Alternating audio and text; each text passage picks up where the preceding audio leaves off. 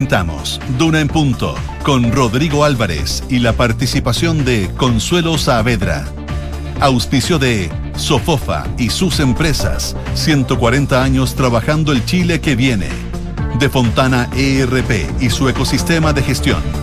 BHP, el futuro está aquí. Está sucediendo ahora. Scotiabank.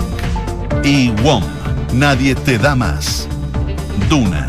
Sonidos de tu mundo. Thank you. 7 de la mañana en punto, son las 7 de la mañana en punto. ¿Cómo les va? Buenos días, bienvenidos a una nueva edición de Una en Punto que hacemos desde la ciudad de Santiago, la capital del país, por la 89.7. Saludamos a quienes nos escuchan en Valparaíso, allá en el 104.1, también en Concepción en el 90.1 y en Puerto Montt en el 99.7, www.una.cl. Ahí nos puede escuchar también y ver a través de nuestro streaming y todas nuestras aplicaciones. Iniciando un nuevo día, iniciando una nueva semana Nó una semana que parte con, eh, con, malas noticias para carabineros a raíz de lo que pasó este fin de semana, la muerte de una carabinera en un operativo policial en la comuna de Quilpué, remesa la institución y ha generado una serie de reacciones y consecuencias a propósito de mm, decisiones que se han ido tomando a nivel del Ejecutivo, a nivel del Legislativo.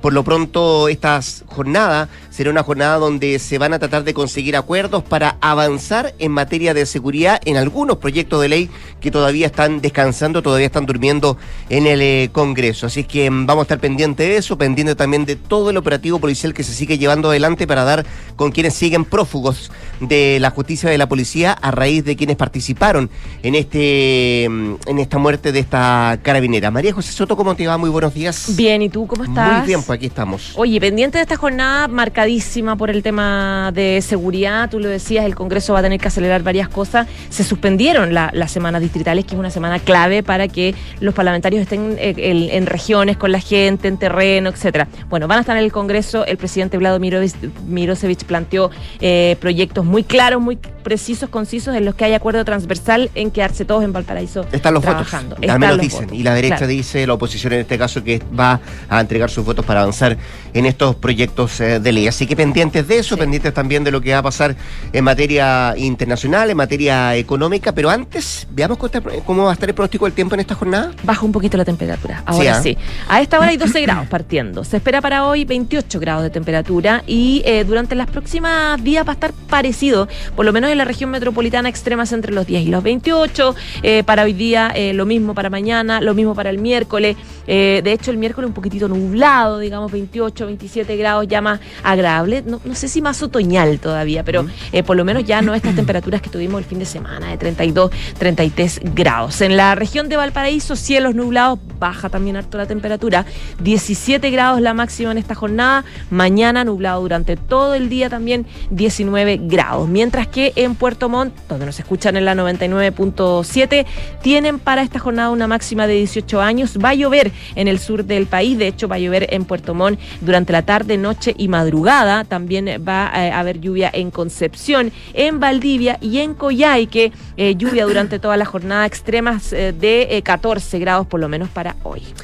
Hasta las 8 de la mañana le vamos a estar acompañando, desarrollando temas, entrevistas. Vamos a estar con Nicolás Vergara y también nuestras infiltradas. Hoy día viene Gloria Faúndes a contarnos las semanas de protagonismo que ha tenido el alcalde de la Florida, Rodolfo Carter, en la escena política de nuestro país. Y también estará con nosotros Mariana Marusic, que nos viene a traer el estado de la reforma previsional y los puntos que el gobierno está dispuesto a transar para que ésta se convierta en ley. Eso en un rato más con nuestras infiltradas. 7 con 4, 7 de la mañana con 4 minutos. Estamos arrancando así esta semana, así partimos este día. Y estos, estos son nuestros titulares.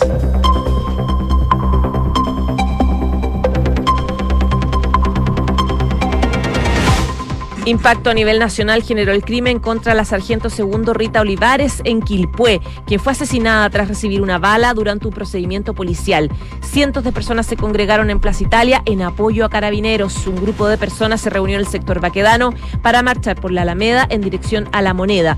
Debido a esto, el tránsito vehicular fue interrumpido, pero no se registraron hechos violentos Gobierno respaldamos a carabineros. No quiero que quepa ninguna duda de aquello, manifestó el presidente Boric antes de retornar a Chile desde su gira. El mandatario emplazó a llegar un acuerdo en seguridad y no caer en trincheras políticas. Por su parte, el fiscal nacional Ángel Valencia afirmó que están todos los medios para poder investigar y llevar a juicio a los asesinos. Producto del episodio se suspendió la semana distrital en la que los parlamentarios normalmente se trasladan a sus zonas a hacer trabajo en terreno. En el Congreso de Valparaíso se realizarán sesiones extraordinarias para avanzar en proyectos en materia de seguridad. El ministro de Justicia, Luis Cordero, confirmó que no habrá más indultos para detenidos por delitos del estallido social. Además, informó que el nuevo indulto que está en tramitación fue rechazado por el Ejecutivo. La nueva edición semanal de la encuesta CADEM reveló una baja de cinco puntos en la aprobación al gobierno del presidente Boric con respecto a la semana pasada, donde alcanzó el 35, llegando esta semana al 30. Además, según el sondeo, el 82% está de acuerdo con la demolición de narcocasas impulsada por el alcalde de la Florida, Rodolfo Carter. En materia internacional, el expresidente argentino Mauricio Macri anunció que no se presentará a las elecciones presidenciales de octubre. En un video ratificó su decisión de no participar en las primarias, convencido de que hay que agrandar el espacio político. Y en el deporte, la selección chilena enfrenta hoy su primer amistoso del 2023. Desde las 21.30 horas, el combinado nacional recibe a Paraguay con el objetivo además de conseguir la victoria que tan esquiva ha sido en el proceso de Eduardo Berizzo. 7 de la mañana, 6 minutos. 43 años, madre de dos hijos y con 21 años en la institución. Era Rita Olivares, la nueva mártir de Carabineros, quien eh, falleció durante la madrugada del día domingo en medio de un procedimiento por robo de un domicilio en la comuna de Quilpué, ahí en la región de Valparaíso.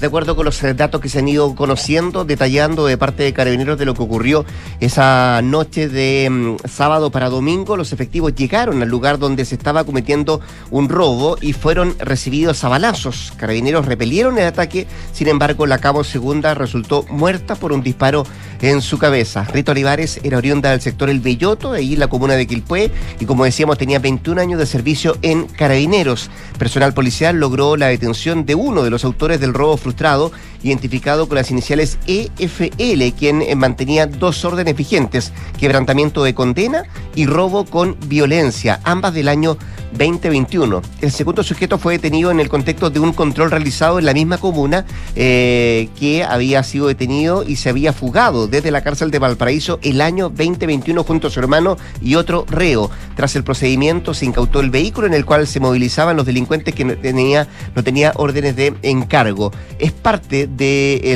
la información que ha entregado la policía uniformada, también la policía de investigaciones, de este hecho que enluta a carabineros que mm, en menos de dos semanas sabe de la muerte de dos uniformados, eh, uno producto de un atropello voluntario y el otro por la muerte de esta carabinera en, eh, en Quilpué, ahí la región de Valparaíso. Hay una serie de consecuencias, una serie de hechos que se han ido generando después de saber y conocer la muerte de esta mm, uniformada. Eh, hemos escuchado al gobierno de parte del propio presidente Gabriel Boric, quien se encontraba ayer en Santo Domingo, en República Dominicana, participando de la cumbre iberoamericana, y también las autoridades de gobierno que estuvieron estuvieron presentes la propia ministra del Interior, vicepresidenta de la República, Carolina Toá, en Quilpué, eh, acompañando a la familia de esta nueva mártir de carabineros. También lo hizo el general director, que se trasladó rápidamente en la mañana del domingo a esa parte del país para estar conociendo los antecedentes, los detalles de esta nueva muerte, que por cierto enluta a la institución uniformada. Y el general director, muy dolido también, decía, pareciera que no hemos terminado de secarnos las lágrimas de haber enterrado a Alex Salazar hace pocos días de Encañete y esto ahora realmente nos duele, decía él en un punto de prensa donde se refirió al asesinato de esta sargento. Como tú decías, Yañez y la ministra del Interior viajaron hasta la casa de la viuda, em, de la, perdón, de la difunta uniformada para dar sus condolencias. Posteriormente también fueron a la comisaría de Quilpué, dieron un punto de prensa donde el general lamentó el hecho, destacó la, la labor también de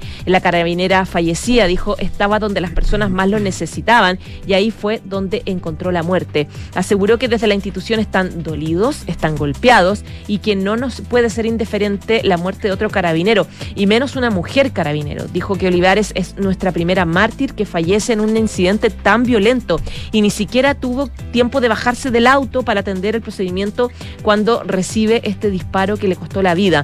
En la instancia, la autoridad policial aseguró que la institución tiene absolutamente todo el respaldo del gobierno, eh, un poco bajándole el perfil a la última eh, declaración que le hacía pidiendo ya basta, un poco sintiéndose eh, solitario, hablando de una institución más bien solitaria de la necesidad de que el Congreso y gobierno aceleraran varios proyectos. Ahora fue distinto su puesta en escena. Dijo que siente el respaldo del Ejecutivo, destacó la presencia de la ministra Toá, que estaba presente del discurso que antes había dado también el presidente Boric desde República Dominicana. Aseguró que nunca habíamos tenido tanta compra de equipamiento y de materiales para ejercer nuestras labores policiales. Respecto a las preguntas de la prensa en torno al vestuario que utilizaba la sargento Olivares al momento de recibir este disparo, el general Yáñez afirmó que la, la uniformada llevaba puesto un chaleco antibalas, iba en un vehículo especialmente construido para la policía y aún así tuvo la infortuna de perder la vida en este procedimiento. Aseguró que no va a parar ni un solo segundo en el trabajo para dar con los responsables. Dice, he dispuesto que todos nuestros servicios especializados se trasladen a la región para apoyar las diligencias que llevan a cabo la PDI eh, para poder avanzar en, este, en esta investigación. Yañez señaló que los uniformados hacen lo que les permite la ley ante los procedimientos de emergencia, mientras que los delincuentes pueden hacer lo que quieran. Nosotros contamos con una variedad de armamento, pero no podemos andar bajándonos de un vehículo con un fusil o con una pistola ametralladora. A un llamado, dijo, a que nos unamos como país para combatir con la delincuencia con todas las herramientas que tenemos, que respetemos el duelo y vamos a hacer todos los esfuerzos que estén a nuestro alcance para apoyar también al Ministerio Público. Quedan varias preguntas abiertas a propósito de este hecho, lamentable hecho que luta a carabineros, como decíamos, por lo pronto el poder de fuego de estas personas que estaban llevando adelante ese, ese asalto, ese em, robo, ese domicilio, em, así también como el poco tiempo que tuvo para actuar, personal de carabineros que llegó a ese lugar, eh, los protocolos se cumplieron todos eh, mientras se estaba llevando adelante este operativo policial, son algunas de las preguntas que quedan abiertas y por sobre todo saber qué es lo que se va a generar en el transcurso de las próximas horas con las mm, eh, labores que lleva adelante la policía para dar con todos los responsables de esta muerte que luta a carabineros. Siete de la mañana con 11 minutos. Escuchas, Duna en punto. Y la muerte de la funcionaria lleva, por cierto, no solamente la tristeza de Carabineros, sino que ha movido también a varias eh, situaciones que se han ido generando en las últimas horas y ha llevado, por ejemplo, a la mitad del Senado a firmar una carta inédita para pedir al presidente Gabriel Boric urgencias legislativas. Los parlamentarios que suscriben la carta son de oposición, quienes plantearon que la centro derecha pone a disposición sus votos para avanzar en materias legislativas que tienen que ver con seguridad. Y hoy en la mañana, el presidente del Senado, Juan Antonio Coloma, se va a dirigir al despacho de la ministra del Interior, Carolina Toá, para sostener una reunión de coordinación legislativa. El interés de las autoridades es poder dar forma a las tablas del Congreso y definir en conjunto las prioridades. Cabe recordar también que el presidente del Senado, al momento de asumir el cargo, ofreció públicamente al Ejecutivo un fast track legislativo para votar a la brevedad propuestas como la ley Nain o la ley Retamal, proyectos redactados precisamente ante la muerte de otros compañeros de armas de la sargento fallecida el día de ayer. Mientras que el presidente de la Cámara de Diputadas y Diputados, Vladimir Mirosevic, también adelantó la suspensión de la semana distrital para concretar iniciativas en torno a la seguridad que solo les queda ser votadas en el hemiciclo. Eh, el senador Manuel José Sandón de Renovación Nacional propuso que en vez del comité político habitual del oficialismo en la moneda de los días lunes, se cite a todos los sectores y partidos del país para montar una estrategia de shock que obligue, decía él, a sacar en plazo mínimo proyectos pendientes de defensa a carabineros parte de las em, acciones que se van a llevar adelante en la jornada de hoy día. Se supone que esta semana que era distrital no se va a llevar adelante y vamos a estar pendientes de la reunión que va a tener el presidente del Senado, Juan Antonio Coloma, con la ministra del Interior, Carolina Toa, para acelerar estos proyectos de ley que tienen como, como telón de fondo la seguridad en nuestro, en nuestro país. Eh, vamos a ver también con lo que pasa en la Cámara de Diputados. Entiendo que ya hay fecha para que se comience a tramitar esto. Eh, sería el próximo día jueves eh, que comenzaría a sesionar, a pesar de que no está del todo confirmada, pero el próximo jueves sesionaría el Senado y la Cámara de Diputados eh, en, en pos de darle celeridad a estos proyectos de ley que van a ser prioritarios y que se van a conocer el día de hoy, luego de la reunión que tendrá el presidente del Senado con la ministra del Interior, Carolina Toa. Hay algo sí que no va a avanzar ¿Qué cosa? Que es un indulto. Un indulto. Un nuevo indulto. Se le puso freno. Se le puso freno totalmente. Hay un contexto que evidentemente no, no da para nuevos indultos. El ministro de Justicia confirmó ayer que no va a haber más indultos para los detenidos por eh, el estallido social o en el marco del estallido social. Lo confirmaba ayer Luis Cordero respecto de esta solicitud que se eh, hizo por un condenado por delitos relacionados con el estallido social que eh, en 2019 fue rechazada.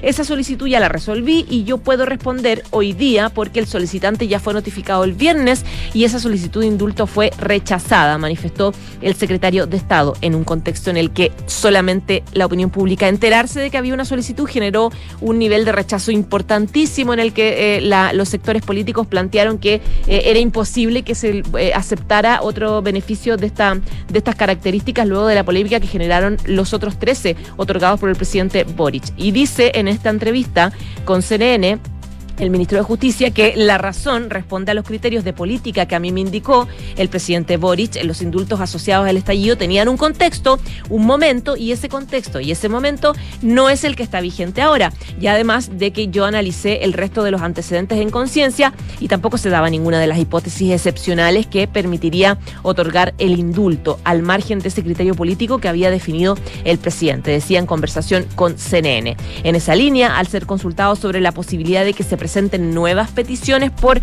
eh, presos del estallido del 18 de octubre. El, eh, el ministro también cerró el tema. Dice, yo analizaré cada una de las solicitudes en el mérito que corresponda, pero el criterio de política pública definido por el mandatario para el contexto del, del estallido ya simplemente no existe. Con lo anterior, Cordero confirma que exclusivamente bajo el criterio del estallido social ya no va a haber más indultos y de hecho él plantea eh, analizar la opción o la potestad del indulto eh, en el proceso constituyente. Dice, ahora ahí está el foco, ahí tiene que estar, analizar si es que efectivamente eh, merece la pena eh, em, o es válido que el presidente, la figura del presidente tenga esta potestad de esta potestad de generar indultos, algo que también había advertido la vocera. Hablemoslo en el proceso constituyente para los que no están de acuerdo a este beneficio que tiene el presidente. Se cierra una ventana respecto a los indultos, no la puerta, quedan cosas pendientes todavía, tiene que verse qué es lo que va a pasar con esa comisión investigadora se formó la semana pasada en eh, la Cámara de Diputados para ver em, los otros indultos que había otorgado el presidente Gabriel Boric y la pregunta que todavía está abierta, si tuvo posibilidad o no de ver los expedientes de Gendarmería el eh, mandatario cuando eh, otorgó los indultos em, que habíamos mencionado. Siete de la mañana con 16 minutos. Estás escuchando Duna en punto. Nos vamos a la Argentina porque el expresidente de ese país, Mauricio Macri, sorprendió ayer a sus seguidores cuando posteó un video en sus redes sociales para anunciar que no va a competir por otra candidatura presidencial. Y anoche ofreció una entrevista apenas horas después de haber anunciado que no será candidato de Juntos por el Cambio para las elecciones del 2023. Me di cuenta de que yo no necesito revancha, sostuvo al analizar su decisión de no volver a competir por el cargo, por la primera magistratura em, del gobierno argentino. En paralelo a la difusión de esa entrevista a través de sus redes sociales, Macri publicó otro video en el que se dirigió directamente a sus seguidores y les pidió que no se sientan abandonados por su decisión de bajarse de la candidatura presidencial presidencial. En modo selfie y horas después de su anuncio que modificó el escenario electoral, el expresidente admitió que le llevó mucho tiempo tomar la determinación. Eh, sus viajes al exterior, principalmente por su rol eh, frente a la fundación de la FIFA, eh, ayudaron a Macri a madurar una decisión que evaluaba desde hace meses, de acuerdo a lo que dicen los cercanos al expresidente argentino. Me sirvió también estar fuera del país, estar mucho tiempo solo. De hecho, el año pasado viajé seis meses de, de 12 por el mundo. Cuatro de ellos estuve solo, me empecé a dar cuenta de que no necesitaba revancha, aparte de eh, los argumentos que le llevaron a tomar esta decisión del expresidente argentino que ofreció en esta entrevista anoche en La Nación Más. Bueno, la decisión de Macri de no ir a la candidatura, por cierto que era algo previsible, dicen los políticos argentinos, eh, pero va a servir también para ordenar el tablero de la oposición al actual gobierno que tiene Alberto Fernández. Todos los candidatos van a seguramente elogiar la actitud de Macri porque aspiran a recibir su bendición dado el antecedente que mantiene en el núcleo y el ascendente que también tiene en el núcleo duro de los votantes del PRO. Macri está más cerca, dicen ideológicamente, de Patricia Bullrich, pero cree que podrá tener una relación más confiable con Horacio Rodríguez Larreta, desde el papel que decía jugar como expresidente. De su mensaje surge con claridad que no le dará en las primarias un apoyo explícito a ninguno de los candidatos porque se reserva un lugar por encima de los conflictos internos. Además, debilitaría, dicen, el próximo presidente si su eventual triunfo les ha atribuido al apoyo que recibió de Macri. Parte de las em, análisis que se hacen de los eh, expertos políticos eh, argentinos respecto a lo que va a significar la bajada de Macri o el no presentarse a una nueva candidatura presidencial. 7 con 19. En Duna en Punto le tomamos el pulso a la economía. Y a esta hora revisamos los principales indicadores económicos. Se cotiza la UEF en esta jornada 35.580,07 pesos, mientras que el dólar al alza 812,15 pesos, el euro también 871,52 a la baja y el cobre 4,04 dólares la libra a la baja. Revisamos lo que trae la prensa económica esta jornada de día lunes. Pulso destaca como titular un sexto retiro dejaría a más de 5 millones de personas sin para sus pensiones. También destacan otros titulares. Estudio de la UNAP reafirma tendencia positiva de la economía chilena en el mes de marzo. Y el financiero que destaca el detalle de las inversiones que mantienen las AFPs en instrumentos de Credit Suisse y también del UBS. Los, eh, los bancos suizos. Parte de lo que trae la prensa económica esta jornada de lunes. Ajá, ajá. Rihanna. Good girl going bad. Escuchamos Umbrella de Rihanna. A propósito de lo que le pasó hace algunos días, el equipo de seguridad de esta cantante detuvo a un hombre que intentó proponerle matrimonio.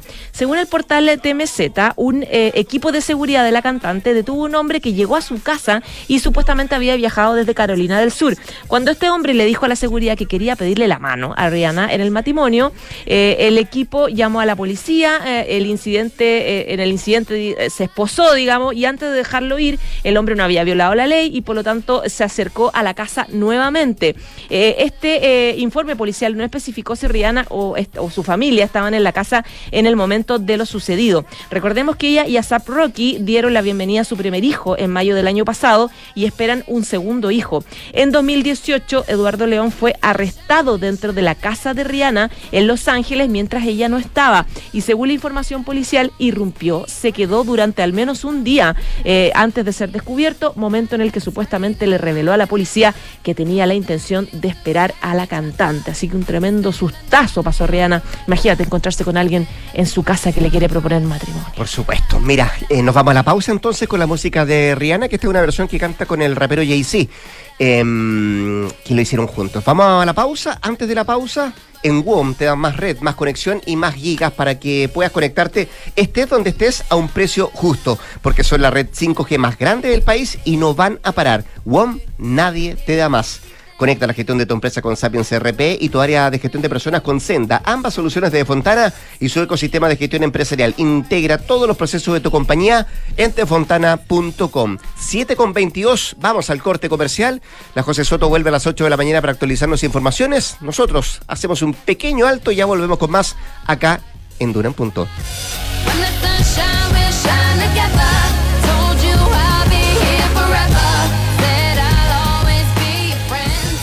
Sofofa partimos con historias del salitre y hoy estamos con historias de energías limpias. Pasamos terremotos, crisis nacionales y globales, haciendo de la adversidad una oportunidad. Nos digitalizamos, nos conectamos, exportamos y transportamos. Y en estos momentos que parecen inciertos, celebramos 140 años y celebramos las historias de empresas y miles de chilenos que trabajan por convertir Chile en un país de oportunidades. Sofofa, junto a sus empresas, 140 años trabajando el Chile que viene. ¡Felicidades! Puedes escoger el premio que quieras. ¡Ay, quiero ese! No, eh, ese. No, mejor el del lado. Ay, no sé cuál elegir. A veces no importa si le sigues dando vueltas, pero a la hora de invertir es mejor Scotia Fondos, que cuenta con toda la solidez y respaldo internacional que tiene Scotia, donde puedes invertir de manera fácil a través de la app o web y un grupo de coaches expertos te guiará según tu perfil de riesgo y objetivos. Toma la mejor decisión. Invierte en Scotia. Infórmese de las características esenciales de la inversión en estos fondos mutuos establecidas en sus reglamentos internos y scotiabankchile.cl. Infórmese sobre la garantía estatal de los depósitos en su banco o en cmfchile.cl. Marca registrada de Bank of Nova Scotia, utilizada bajo licencia. Control. Llegó marzo y recursos humanos ya está en modo digital con Senda de Fontana. Remuneraciones, check. Vacaciones, check. Firma digital, check. Declaraciones juradas, check. Comunicaciones, check. Apps para colaboradores, check. Todo bajo control y eficiente con De Fontana. Recursos humanos está listo para despegar. Este año despega la eficiencia con Senda de De Fontana, el software que hará más fáciles y rápidos tus procesos de gestión de personas. Googlea Senda con Z y comienza hoy desde 1.2 UFs mensuales. Proteger lo que más quieres es lo que nos hizo llegar a Chile, porque tenemos un compromiso con más de 100.000 familias a lo largo del país y seguiremos de norte a sur entregando tranquilidad a cada uno de esos hogares y negocios que confían en nosotros, porque cuando tú activas Verisur, nosotros activamos tu tranquilidad.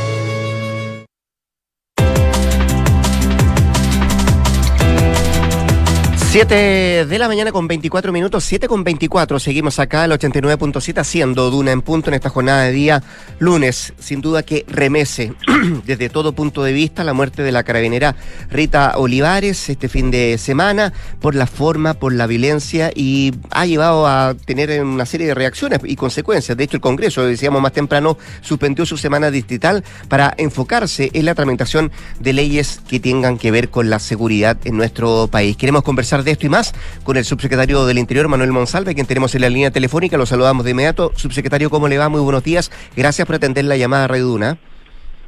Gracias, Rodrigo. Buenos días. También un agrado conversar contigo justamente en un momento doloroso para, para los chilenos eh, y también de mucha indignación para para también para todas las personas que viven en Chile. Mm, quiero, quiero partir por ahí, subsecretario. ¿Usted tiene algún otro antecedente de última hora que podamos saber más allá de los dos sospechosos que fueron detenidos el día de ayer en Quilpué?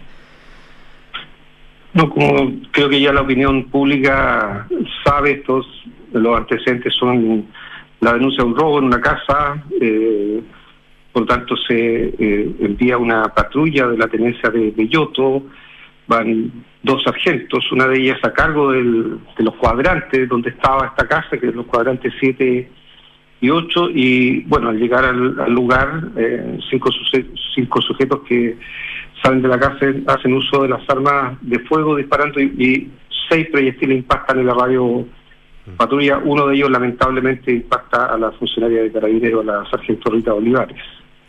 ¿Qué hacer, subsecretario, con el, con el poder de fuego en manos de, los delincuentes? Eh, usted lo dice, más de 30 impactos de bala eh, cuando llegan carabineros a ser eh, parte de este operativo policial. Eh, que termina con la muerte de, Rita Olivares, la, la cabo segunda.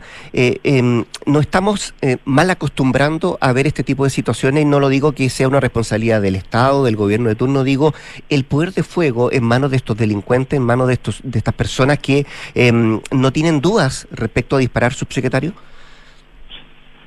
Es responsabilidad del Estado, Rodrigo, y también, por supuesto, el gobierno tiene que hacerse cargo de la situación que vive Chile en materia delictual. Nosotros lo hemos sostenido desde el año pasado, hemos dicho que Chile enfrenta un tipo de delito de mucha mayor gravedad, de mucha mayor complejidad, producto de la presencia de organizaciones criminales y de bandas delictuales que operan en Chile. Eh, hay que recordar que Chile vive en un continente donde están los principales productores de droga del mundo.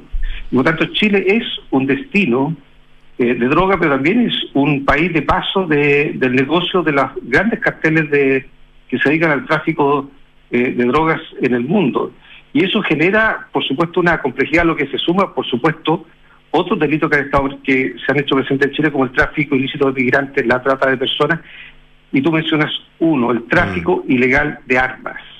Los los delitos violentos en Chile hace 10 años que vienen creciendo. Ese es un primer dato. El segundo dato es que esos delitos violentos se cometen cada vez en proporción mayor con armas de fuego. Por tanto, el poder armado de las bandas y de las organizaciones criminales es un objetivo del gobierno. Por eso, dentro de los 10 ejes principales de la política nacional contra el crimen organizado que el gobierno presentó en diciembre del año 2020. Uno de esos ejes es quitarle poder de fuego a las organizaciones criminales. Y eso se hace evitando que las armas entren a Chile, primera tarea, y la segunda tarea es fiscalizando y controlando las armas que están al interior del país. Permíteme darte solo un dato, porque eh, yo entiendo la complejidad mm. eh, que vive el país eh, y la angustia y el temor que produce. También es bueno colocar en la mesa lo que el país está haciendo. En estos momentos, Naciones Unidas está capacitando a personal del puerto de San Antonio para incorporar al puerto de San Antonio el programa global de contenedores, o sea, un programa que permite tener información de inteligencia de todo el mundo para determinar qué contenedores del de los casi dos millones de contenedores que pasan por el puerto de San Antonio del Año, ¿cuáles de esos contenedores tenemos que fiscalizar y controlar? Justamente para evitar que a través de esos contenedores entren a Chile armas o drogas. Eh, también en el caso de Colchane, voy ya estoy en la región de Tarapacá, así que aprovecho de decir eso, en, Colchane eh, se va a colocar un portal escáner justamente para evitar que se ingresen drogas y armas. Esa es una tarea central porque las armas de alguna forma llegan a las manos de, esa, de ese delincuente, ¿cierto? de ese asesino que le disparó a la sargento. Lo que tenemos que hacer es evitar que esa arma llegue a las manos de los delincuentes. Esa es una tarea, evitar que entren al país. Y la segunda, nosotros lanzamos en septiembre del año pasado el Plan Anual de Fiscalización de Armas, que busca hacer un cambio radical. Chile fiscaliza menos del 2, algunos dicen el 1% de las armas eh, que están en Chile, nosotros vamos a llevar esa fiscalización al 10%. Para eso estamos trabajando intensamente con la Dirección General de Movilización Nacional, con Carabineros de Chile y con la Policía de Investigaciones y hemos hecho algo que no había. Mm. Hay 66 unidades de fiscalización de armas que tiene Carabineros en Chile. No tenían vehículos para cumplir esa tarea. Y el gobierno destinó recursos para arrendar 70 vehículos de manera que todas las unidades de fiscalización de armas en Chile tengan vehículos para cumplir la labor, una labor tan importante hoy día, como ir a quitar las armas a los delincuentes o como ir a fiscalizar la tenencia regular de armas. Eso permitió en diciembre del año pasado destruir 17.000 armas que o fueron entregadas voluntariamente o fueron incautadas en procedimientos policiales. Mm. Subsecretario, eh, es bueno ponerlo sobre la mesa lo que se está haciendo, lo que usted nos, está detallando, pero da la impresión que todavía faltan muchas cosas por hacer. Tanto así que yo lo comentaba en el primer bloque, esto de suspender la semana distrital por parte del Congreso, tanto el Senado como la Cámara de Diputados, para abocarse eh, o enfocarse, mejor dicho, en eh, proyectos de ley que están en el Congreso y que tienen que ver con materia de seguridad. A su juicio, desde el Ministerio del Interior, desde la Subsecretaría, em, desde el Gobierno, si usted quiere, Subsecretario, ¿cuáles son los proyectos de ley que debieran em, salir rápidamente del Congreso hoy por hoy? Sí, mira, hay dos que salieron durante las últimas dos semanas que eran muy importantes, muy importantes, fueron despachados completamente del Congreso. Porque ¿cuál es la señal que hay que dar en una situación de esta naturaleza? Primero, que vas a decomisar, que le vas a quitar todo el patrimonio a quienes se dediquen a tener organizaciones criminales. Ese mensaje se da en la ley de narcotráfico que fue despachada hace dos semanas del Congreso. La segunda señal que tienes que dar es que quienes son parte de las estructuras de mando de una organización criminal van a ser sancionados de manera ejemplar. Esa señal se da en la ley de crimen organizado que fue despachada el lunes pasado del Congreso. La tercera señal que tienes que dar es que las policías, porque a veces nos olvidamos, a propósito de, esta semana, de lo que ocurrió esta semana, ¿Mm? nos olvidamos que durante el año 2022 el trabajo del Ministerio Público de las policías terminaron con 13.800 personas condenadas por eh, delitos vinculados al tráfico de drogas y con más de 50 toneladas de drogas incautadas y con más de 270 mil millones de pesos que se le quitaron a las organizaciones criminales producto de esta incautación. ¿Cómo se hace esa incautación, Rodrigo? Yo estuve el jueves pasado eh, observando junto con carabineros el procedimiento que se hizo en la comuna de La Pintana. 10 casas allanadas 250 efectivos de carreros desplegados en esa zona. Para llegar a ese allanamiento de casas que se hacen todos los días, estos operativos policiales ocurren todos los días en Chile, hubo interceptación telefónica, hubo agentes encubiertos, o sea, gente que se infiltraron en la organización criminal, hubo entregas vigiladas, hubo vigilancia de quienes fueron parte de esa organización eh, criminal y una investigación que duró cerca de ocho meses para finalmente identificarlos detenerlos, procesarlos y sancionarlos. entonces, la ley lo que hace es darle mejores facultades a las policías para que usen estas técnicas especiales de investigación y proteger de mejor manera a los agentes encubiertos. otra señal que hay que dar muy importante, Rodrigo, a partir de la ley, es cómo se va a proteger a las víctimas. Hoy día quien tiene que ir a declarar contra una organización criminal, ¿qué incentivo tiene para ir a declarar? Porque sabe que está arriesgando su vida. O quién es víctima de una organización criminal. Entonces, la, ley de crimen organizado lo que hace es permitir por primera vez en Chile, por ejemplo, cambio de identidad para las víctimas o para los testigos, protección policial, declaración anticipada. Respecto a las leyes que ahora se van a ver durante el transcurso de esta semana, eh, eh, Rodrigo, creo que hay leyes muy importantes. Una ley tiene que ver con eh, la ley que busca sancionar la conspiración para el sicariato. Hay un proyecto de ley que presentó el gobierno eh, que busca sancionar la conspiración para el sicariato, que no estaban sancionados en Chile, o sea, las personas que se ponen de acuerdo finalmente para contratar una persona más de una persona para ir a eh, matar a otra. Eh, ese es un proyecto de ley que creo que va a ser eh, discutido y que nos parece muy bien que se ha discutido. Y, sería, y sería otra señal, subsecretario, una buena señal también eh, para quienes se agredan, disparen contra carabineros, sepan que van a tener penas más altas. Estoy hablando de la ley Naim, de la ley Retamal. ¿Deberá darse urgencia? ¿Deberán salir prontamente al Congreso también? Sí, en el caso de la ley Naim, eh, Rodrigo, cuando eh, hay que recordar que en diciembre el gobierno hizo un gran esfuerzo por eh, lograr un acuerdo en materia legislativa con la oposición, que finalmente no fue, no fue firmado por la oposición.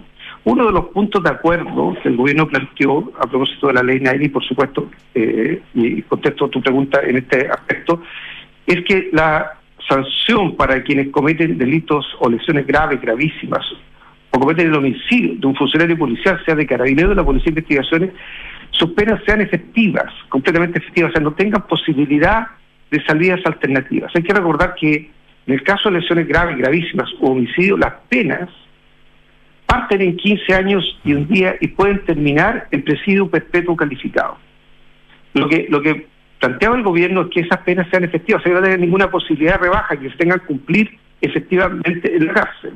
Por tanto, sí, ahí eh, por lo menos el gobierno, como tiene una opinión, lo propuso en la mesa de, acuerdo y nosotros esperamos que por lo tanto se elegirle en ese sentido. Respecto a la ley eh, Recamal, eh, lo que busca la ley Recamal es modificar la ley para que haya un conjunto de agravantes para las personas que agreden a los funcionarios policiales. Por ejemplo, que agredieron un funcionario policial se constituya un criterio peligroso y por tanto esa persona no pueda, eh, o sea, eh, más bien el juez de garantía está obligado a dejarlo en prisión preventiva y que no quede en libertad. A nosotros nos parece que eh, ese va en la dirección correcta. Segundo, si la agresión se produce por un grupo de personas armadas o se produce por personas encapuchadas que haya agravantes, que se considere un agravante. O sea, es una ley que va en el sentido de modificar distintos cuerpos legales con el objeto de hacer más gravoso la agresión eh, a la integridad física de un funcionario policial. Mm. Subsecretario, estamos conversando con el subsecretario del Interior, Manuel Monsalve, a propósito de todo esto. Em, cuando ocurren este tipo de cosas, lamentablemente, eh, y lo estamos conversando, las señales son sumamente importantes respecto a dar tranquilidad a la ciudadanía, que se van a hacer cosas eh, para dar con los eh, responsables de la muerte, por ejemplo, en este caso, de esta carabinera. Es una buena señal, por ejemplo, y, lo llevo a otro ámbito, que hoy día, por ejemplo, el propio fiscal nacional se junte con el alcalde de la Florida, Rodolfo Carter, en este em, afán, si usted quiere, de, tratar de eh, ir solucionando problemas de seguridad o de inseguridad eh, de parte de los alcaldes, por ejemplo? Sí, mira, creo que es bien importante, yo lo he reiterado muchas veces, que finalmente derrotar al, crimen organizado, al narcotráfico, requiere eh, de un ambiente y de una práctica de colaboración permanente entre las instituciones. Trabajar de manera coordinada, dice usted, ¿no? O sea, se tiene que trabajar de manera coordinada porque esto tiene distintos eslabones. O sea, está primero, por ejemplo, la frontera, o sea, la, capacidad que tenga el Estado de garantizar que a través de la frontera hay un control tan riguroso que eh, impedimos el ingreso de drogas o el ingreso de armas, también en los puertos. También están las investigaciones que lleva el Ministerio Público, que son investigaciones largas que tiene que hacer Carabineros, a través de gente encubierto, la Policía de investigación, están los allanamientos que se hacen en los domicilios, está la persecución del lavado de activos. Y en esa cadena larga también está el microtráfico, o sea, la, finalmente el punto de venta, ¿cierto? Que está en la población. Es una casa que finalmente sirve de punto de venta para drogas. Y muchas veces esa casa que está en una población que genera temor, evidentemente los alcaldes, en este caso la demolición de una casa, aborda el temor de, ese, de esa población y de ese sector. Evidentemente, esa acción no permite ni identificar, ni desarticular, ni detener, ni condenar a la organización criminal, que son, son otros eslabones de la cadena. Pero por ser esto un problema complejo, hay que abordar todos los eslabones de la cadena. ¿Usted tiene información, subsecretario, respecto a que si se han eh, agudizado las amenazas de muerte contra algunos alcaldes? Mira, nosotros eh, sabemos de las medidas eh, de protección que están destinadas a algunos alcaldes, algunas que han sido instruidas por el Ministerio Público, otras, eh, la, una sola que ha sido pedida directamente por un por uno de los alcaldes, que producto del perfil de riesgo que estableció que Carabineros se consideró necesario entregarle protección. Ahora, la práctica de entregar protección a las autoridades es una práctica que hay que tener en la mente cuando el Estado y las instituciones del Estado se enfrentan a organizaciones criminales. Luchan contra ellas, buscan identificarlas, buscan desarticularlas, buscan meterlas a la cárcel.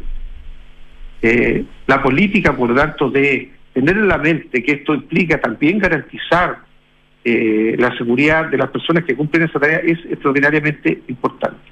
Te quiero decir que hasta hace poco, o sea, hasta hoy día, porque todavía no se promulga la ley, el agente encubierto, o sea, el funcionario de la policía que se infiltra a una organización eh, criminal y que pone en riesgo su vida, tenía posibilidad de cambiar su identidad a través del carnet de identidad, pero no tenía posibilidad de tener una licencia de conducir con otro nombre, no tenía posibilidad de cambio de identidad posterior. O sea, objetivamente eh, son esas tareas las que el Estado tiene que llevar a cabo. Esa tarea la acabamos de resolver en la ley de crimen organizado para darle un estatus de mayor protección a quienes cumplen eh, funciones policiales tan, tan riesgosas como ser agentes encubiertos. Mm. Eh, subsecretario, la última. Em, dado lo que ocurrió este fin de semana, eh, hemos escuchado opiniones de diferentes sectores, diferentes em, sectores políticos también. ¿Qué responde usted a quienes dicen que esto ya se nos fue de las manos, el tema de la seguridad, de que estamos en un punto de inflexión, en que la situación es crítica? ¿Cuál es la definición que hace el gobierno de la actual situación de seguridad que tiene el país? Nosotros desde, desde el año pasado hemos dicho que esta es una situación muy difícil. Eh, por algo hacemos una política nacional contra el crimen organizado. Reconocemos ese problema, lo diagnosticamos, pero nos quedamos en el diagnóstico. Tomamos acciones para combatir el crimen eh, organizado. No había política en Chile contra el crimen organizado. Este gobierno construye y le entrega al presidente de la República una política nacional contra el crimen localizado para perseguir el activo, para girarle las armas, para fortalecer a las instituciones eh, policiales, para dar más seguridad a los recintos penitenciarios, de manera que una vez que los líderes de una organización criminal entran a la cárcel, efectivamente no sigan operando desde la cárcel.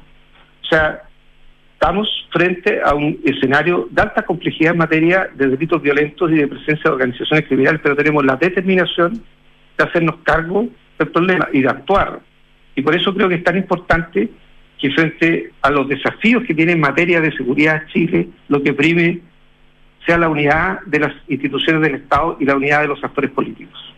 Por lo mismo, valora entonces que mm, todo esté enfocado, hablo del Congreso, ¿ah? senadores de oposición, de, de, gobierno, de que esto se saque prontamente esta semana, algunos proyectos de ley que son prioritarios? Yo lo valoro, eso lo hemos planteado desde diciembre, la de que el acuerdo permite algo, los proyectos siempre se pueden votar, Rodrigo. Sí. El gobierno siempre los puede mandar y siempre se pueden votar. ¿Qué es lo que permite el acuerdo? El acuerdo permite que esos proyectos se tramiten rápido y eso es lo que quiere el país. Por supuesto que en ese contexto valoro mucho la decisión que ha tomado el Parlamento. ¿Nos demoramos un poco, dice usted? Siempre siempre cuando se mira retrospectivamente uno hubiese preferido que hubiésemos llegado a un acuerdo en diciembre, pero Hoy día, frente a la situación que vive el país, el Parlamento haya tomado la decisión de suspender la semana digital y votar proyectos de ley de seguridad, me parece una señal muy importante. El subsecretario del Interior, Manuel Monsalve, conversando esta mañana con Radio Duna. Subsecretario, muchas gracias, que esté muy bien. ¿eh? Muchas gracias, Luis 7 con 42, vamos a la pausa. Sofofa celebra 140 años de historia junto a los chilenos que trabajan por convertir a Chile en un país de oportunidades. Sofofa junto a sus empresas, 140 años trabajando el Chile que viene. Construir un mejor futuro está sucediendo ahora y son los recursos esenciales como el cobre que produce BHP en Chile los que ayudan a hacerlo posible. El futuro está aquí, está sucediendo ahora. Pausa y al regreso Nicolás Vergara y nuestras infiltradas, Gloria Faúndez y Mariana Marusic, acá en un punto.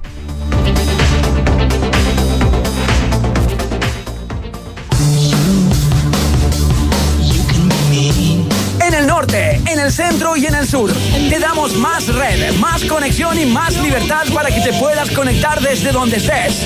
Con la red 5G más grande del país. Y no vamos a parar. ¡Oh! Nadie te da más. Construir un futuro mejor es una responsabilidad que compartimos todos. Mientras más países adoptan medidas para reducir las emisiones de carbono, la demanda de productos y servicios esenciales para el crecimiento económico sigue en aumento. No es fácil, pero son recursos como el cobre producido por BHP en Chile los que ayudan a hacerlo posible. El futuro está aquí. Descubre cómo en bhp.com slash mundo mejor. ¡Felicidades! Puedes escoger el premio que quieras. ¡Ay, quiero ese! No, eh, ese. No, mejor el del lado. ¡Ay, no sé cuál elegir! A veces no importa si le sigues dando vueltas, pero a la hora de invertir es mejor Scotia Fondos, que cuenta con toda la solidez y respaldo internacional que tiene Scotia, donde puedes invertir de manera fácil a través de la app o web y un grupo de coaches expertos te guiará según tu perfil de riesgo y objetivos. Toma la mejor decisión. Invierte en Scotia. Infórmese de las características esenciales de la inversión en estos fondos mutuos establecidas en sus reglamentos internos y scotiabankchile.cl. Infórmese sobre la garantía estatal de los depósitos en su banco o en cmfchile.cl. Marca registrada de Bank of Nova Scotia, utilizada bajo licencia. Proteger lo que más quieres es lo que nos hizo llegar a Chile, porque tenemos un compromiso con más de 100.000 familias a lo largo del país y seguiremos de norte a sur entregando tranquilidad a cada uno de esos hogares y negocios que confían en nosotros, porque cuando tú activas Verisur, nosotros activamos tu tranquilidad.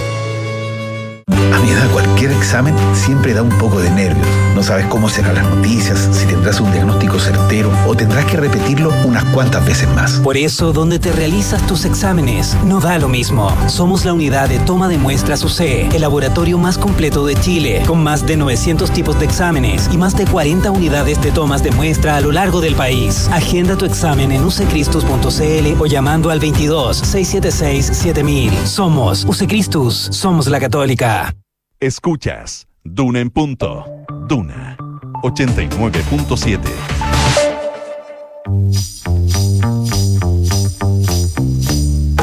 Son los infiltrados en Duna en punto. 7 de la mañana con 45 minutos, 7 con 45. Sí, 7 con 45. Hola Nicolás, ¿cómo Sí, te va? sí, Buenos días. estoy, siete- estoy arreglando que me manche entero con el café. que me Sí, dejó. 7 más 45 son 52, o sea, no sé, ¿qué, qué- qué es lo que...? ¿Ah? No sé. Las 7.45 de la mañana, sí, efectivamente. ¿Cómo estás, Rodrigo? Bien, ¿y tú?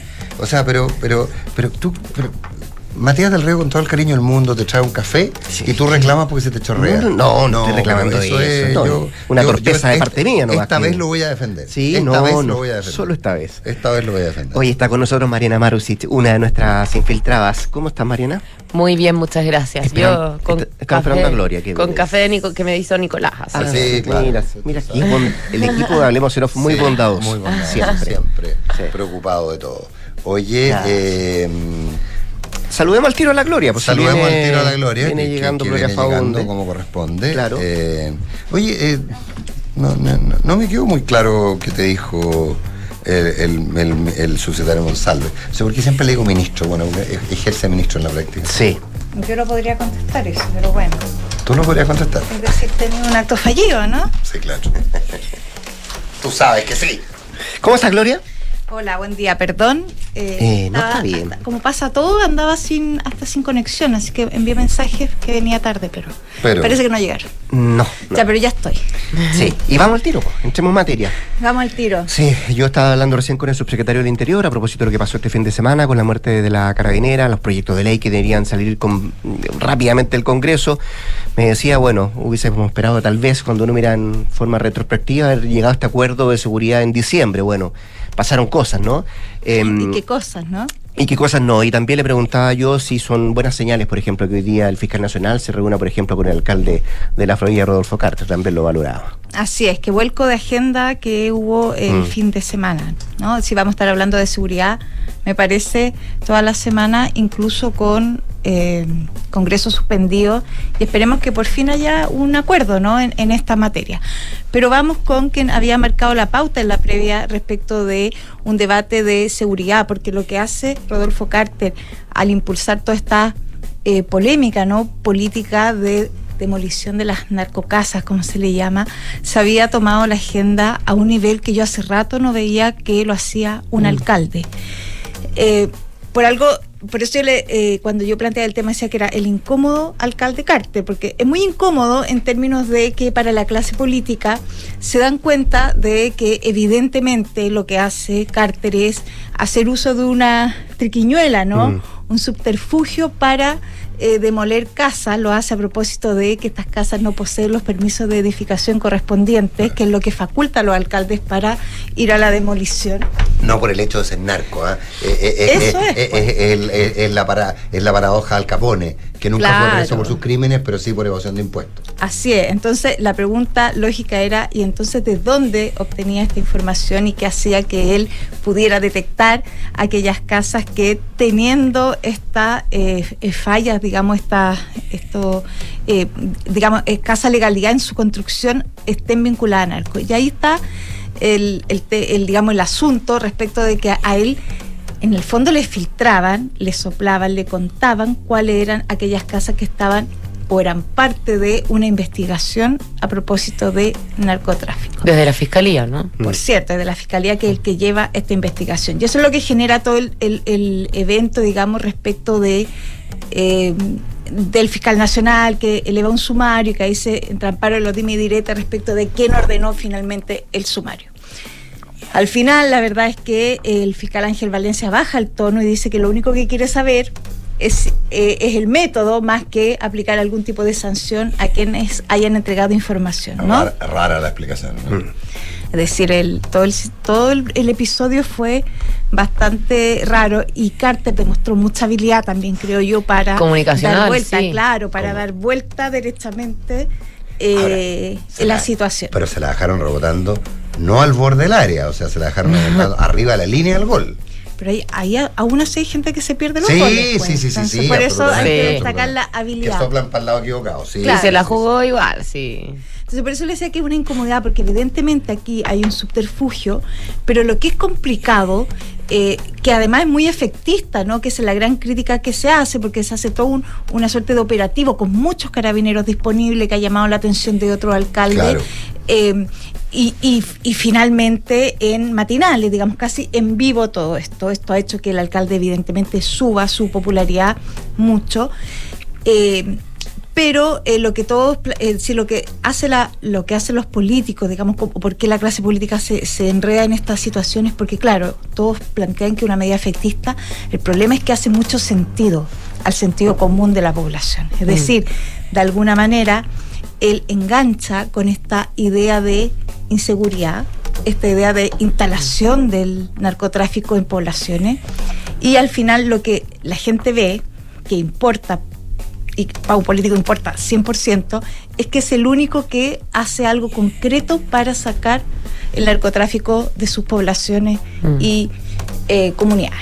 Entonces, por eso es incómodo, porque los políticos que son, entre comillas, eh, tan serios para este tipo de cosas señalan que no es la manera, pero la verdad es que él ha transformado esta herramienta en hasta este minuto y veamos a propósito de cómo decanta ¿no? la agenda de seguridad ya eh, que se activa una vez que se comete este asesinato de la sargento Rita Olivares Eh, mm. Él había dado, al menos en un punto muy sensible de la población, haciendo sentido, que es lo que más eh, a veces cuesta que los políticos hagan con, eh, con la ciudadanía, y eso lo tiene conversando de tú a tú con el presidente, con los ministros, en carrera presidencial, que tampoco... Un actor de primera línea, absolutamente. Absolutamente de primera, línea. O sea, alguien que es el referente para preguntar esta semana de, aparentemente, de, bueno, de discusión, de, de, tramitación eh, extraordinaria, de funcionamiento extraordinario del Parlamento, la podríamos llamar la semana Carter.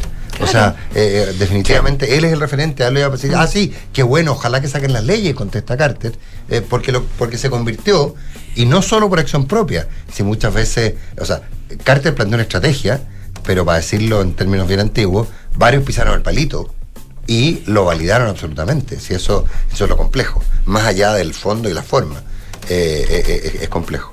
Pero, pero, pero el tema de seguridad se va a convertir en, una, una, una, una, espina en todo aspecto. A mí me decía ayer, conversaba con un senador y me decía, por supuesto, tú sabes que siempre todos los políticos te dicen que los demás son los malos. ¿ah? Nunca, ah, nunca fueron ellos, digamos. ¿ah? Eh, en este caso tal vez se justifique, pero me decía, me decía, pero como mis colegas eh, que fueron tan rápidos para darse cuenta eh, de cómo los retiros eran, eran populares, ¿por qué no se dan cuenta ahora qué es lo, qué es lo popular? Porque me dice, la tramitación no va a ser fácil hay muchas materias en las cuales hay gente que le cuesta mucho volver, volver varios pies atrás. Y me recordaba algunos tweets de exministras, eh, algunas afirmaciones de parlamentarios. No, ayer proliferaron muchos de esos.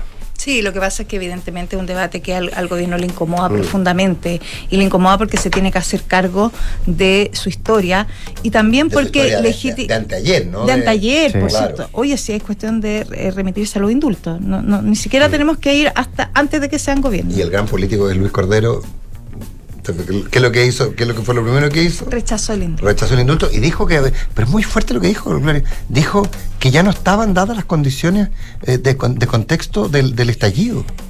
Cuando justamente lo que se plantea es que el contexto de que mirar es en el estallido, no ahora. Es muy fuerte lo que está haciendo el mm. gobierno. Así es, así es. Pero vamos a estar hablando de seguridad, evidentemente, toda la semana. De todas maneras. ¿Y, ¿Y de reforma previsional? ¿Vamos a hablar? No mucho. No mucho. ¿eh? La reforma previsional, la verdad es que em, desde que el Congreso se fue al receso legislativo, porque recordemos que justo antes de que se fuera al receso legislativo, se aprobó la idea de legislar la reforma previsional en la Comisión de Trabajo de la Cámara de Diputados, donde está radicado el proyecto. Pero eh, desde entonces la verdad es que la comisión no se ha visto la iniciativa eh, y esto porque se armó una mesa técnica de cara a ver si se pueden llegar a consensos antes de que se empiece a votar en particular el proyecto, que es la siguiente etapa que debería iniciar ahora. Esa mesa técnica, no, a esa mesa técnica no llegó Chile Vamos, eh, por lo tanto probablemente van a ser indicaciones que van a poder pasar la comisión, pero que no van a llegar con consenso a la sala, ni mucho menos al Senado, si es que Chile Vamos no se llega a sumar. Eh, no eh, lo hace, entiendo yo, por el tema de la elección, ¿no? Es decir, ellos dicen que toda conversación se podría activar post 7 de mayo. La verdad es que desde mm, el oficialismo, al menos, o desde la gente que está sentada en la mesa técnica, lo que estiman es que, claro, ellos están esperando a que pasen esas elecciones porque eh, ellos creen que en realidad, si es que ganan, o sea, salen con una victoria más amplia de las elecciones, van a tener más espacio para negociar. Eh, entonces, eso es lo que estarían esperando y además siente que tienen más poder negociador después de el rechazo de la reforma tributaria en la Cámara de Diputados. Estiman que con eso tendrían más muñeca para negociar, entonces están preparando eh, una propuesta que hace rato vienen haciendo previsional desde Chile Vamos y que todavía no presentan al gobierno. Eh, y el gobierno ha insistido en que esperan que les presenten esa propuesta para poder seguir avanzando, eh, pero la verdad es que todavía no llega y probablemente si es que llega podrían volver quizás a sentarse en la mesa, pero es una mesa que en realidad no le queda mucho más tiempo de trabajo según el cronograma que se armó, porque em, terminaría más, más o menos el 12 de, de, abril eh, porque se van a empezar a hacer análisis de las indicaciones más o menos el, el 5 de abril y hasta el 12 de abril se quieren tener más o menos ya consensuado qué tipo de indicaciones se van a ingresar eh, para hacer estos cambios. Así que la verdad es que mucho, mucho más trabajo en la mesa técnica no queda. También los diputados que, que están dentro de esta mesa técnica tienen que hacer un documento donde van a plantear los principios y propuestas que eh, ellos quieren, los bordes en realidad, que quieren que se, se vean en esta mesa de trabajo y a partir de eso los técnicos van a ver qué tipo de, de indicaciones se pueden presentar al proyecto. Pero la verdad es que más que acercarse a las posiciones, eh, parecen ir alejándose un poco. Eh, tú hablas con gente de- de- del Frente Amplio o...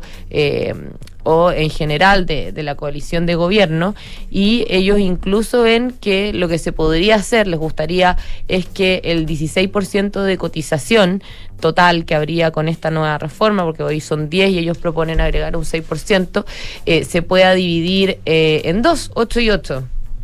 8 eh, con, de aporte del empleador y 8 de aporte del trabajador. Versus Chile Vamos, que bueno, eh, hay el destino de la cotización adicional, eh, hay, hay discrepancias obviamente con el gobierno. 8 y 8, ¿qué? Un un 8% que sea de aporte del empleador y un 8% que sea de aporte del trabajador. Eh, eh, entonces, como que hay, hay varias discusiones O sea, respecto tocando el 10 actual. Eh, claro, tocando el 10 actual. Eh, entonces, claro, si uno ve eso, las posiciones están bastante alejadas eh, entre lo que quiere Chile Vamos, el gobierno y, obviamente los parlamentarios también del oficialismo y vamos a ver en qué se traduce también esta, estos principios y estos bordes que deberían escribir los parlamentarios junto con la mesa técnica que debería ir avanzando en distintos temas. Hoy día se reúnen en la mesa técnica por el seguro social del 6% de cotización adicional del empleador. El gobierno ya se ha abierto, eh, ya se ha abierto también a discutir varios temas. En la primera reunión que hicieron, eh, hablaron sobre siete temas en los que ellos están dispuestos a, a hacer cambios. Pero me quedó, me quedó, me- no me quedó claro, porque me tocó ver, que ver el PowerPoint, Mm. Sí, y, lo y vi. lo que hacía era una definición más bien de los puntos en los cuales la oposición no estaba de acuerdo. No Eh. me quedó tan claro de que fuera que el gobierno estaba dispuesto, era, en esto, en esto no hay acuerdo, pero no, no me quedó claro que el gobierno estuviera dispuesto a negociar esos puntos porque eran bien profundos. pues. Sí, pero cuando tú hablas con el gobierno, eh, sí están dispuestos a hacer cambios en esos temas que ellos ven que son los que donde más se dijo que hay que hacer cambios durante todo el trabajo de la comisión de trabajo. Ahora, ¿qué tipo de cambios? Eso ya es distinto. Porque claro, uno dice, uy, el 6% de, de cotización del empleador quieren hacer cambios, pero no significa que esos 6% vaya a ir a cuentas individuales necesariamente. Se pueden hacer cambios, por ejemplo, respecto de eh, el- el- la sostenibilidad, que se ha hablado también Sí. de que hay que tener más, más resguardos quizás eh, respecto de eso. Eh, también en, en, el, en la transición hay muchos que dicen que hay que hacer cambios respecto del APA, o, de- o sea, del administrador provisional autónomo o de esto invers- eh, del inversor eh, público también. Dicen que hay que hacer una transición quizás más larga y ese tipo de cosas probablemente se van a ir viendo. Eh, ahora también viene un cambio de la comisión de trabajo del presidente, que es Alberto Undurraga, debería asumir Juan Santana, que es PS, y, y bueno, eso debería ocurrir en la próxima sesión ordinaria que se haga de la comisión ya. Ahora, lo que sería inexcusable es que no haya un acuerdo o una reforma previsional, ¿no? Si está todo el mundo de acuerdo que el sistema necesita cambio, parecería bien contra natura que, Mm. claro, cada uno acercando posiciones, otra vez nos quedemos Mm. sin reforma en un gobierno. La verdad, hace años que hay consenso en que hay que hacer cambios al sistema de pensiones y en varios gobiernos ya no se ha logrado y por ahora no se, no parece haber muchos Yo, no acercamientos tampoco. yo nunca me atrevo a votar contra la gloria, pero yo lo veo súper difícil. ¿El acuerdo? Sí. Encuentro insólito. No hay acuerdo, pero bueno, Vamos a ver qué pasa. veamos. Mariana Marusic, muchas gracias. Gloria Faundes, muchas gracias por estar acá. Buena Que semana. estén bien. Buena semana. Se viene la noticia con eh, María José Soto. Después de eso, hablemos en off acá en el 89.7.